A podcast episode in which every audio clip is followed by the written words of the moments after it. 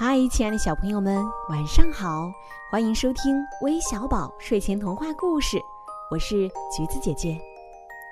今天的客串小主播有请贝贝姐姐，让我们一起来听听她给我们带来的精彩故事吧。大家好，我是你们的贝贝姐姐。我今天要跟你们讲的是克里克塔，汤米·温格尔，普普兰伊。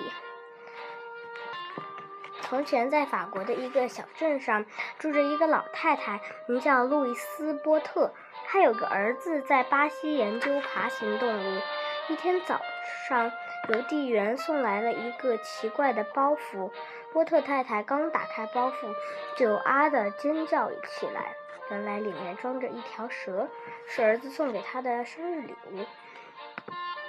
波特太太担心蛇有毒，于是去动物园查看。发现它是一种没有舌的大蛇，叫做波尔肯斯特里克塔。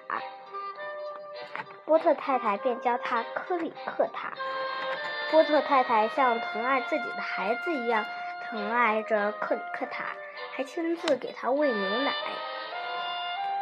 为了让克里克塔有回到家乡的感觉，波特太太特特地买来了棕榈树。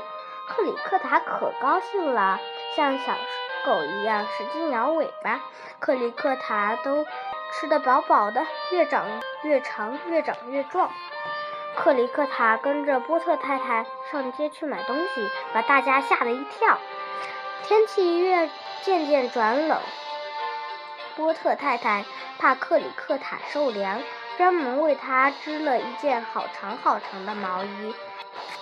克里克塔有一张暖烘烘的床，他躺在棕榈树上下，做着美甜甜的梦。到了冬天，他兴奋地在雪地里窜来窜去。波特太太是学校的老师，有一天，他带着克里克塔去上课。克里克塔马上就学会了用自己的身体模仿英文字母，还会用身体来数数呢。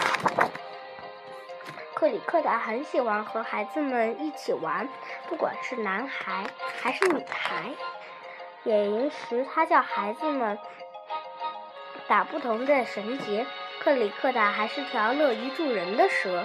一天，波特太太和克里克塔在喝咖啡。朋友告诉他，最近镇里出现了一小偷。就在这天夜里，小偷闯进了波特太太的家。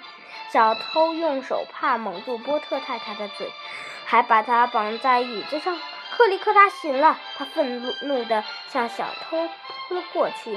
小偷害怕地尖叫起来，惊醒了邻居们。克里克塔紧紧缠住小偷，直到警察赶来。因为他的勇敢的表现，克里克塔获得了英雄徽章。雕塑家还为他雕塑了一座铜像。整个小镇的人们都很喜欢他，还把一座宫殿命名为克里克塔。克里克塔一直幸福的生活在这里。献给南希、俄琳拉和舒珊娜。好啦，我现在的故事就讲完了。谢谢贝贝姐姐给我们带来的精彩故事。别忘了经常过来做客哦。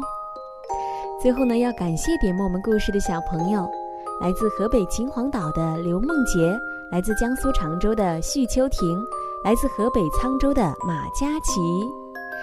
好的，今天的故事就到这里了。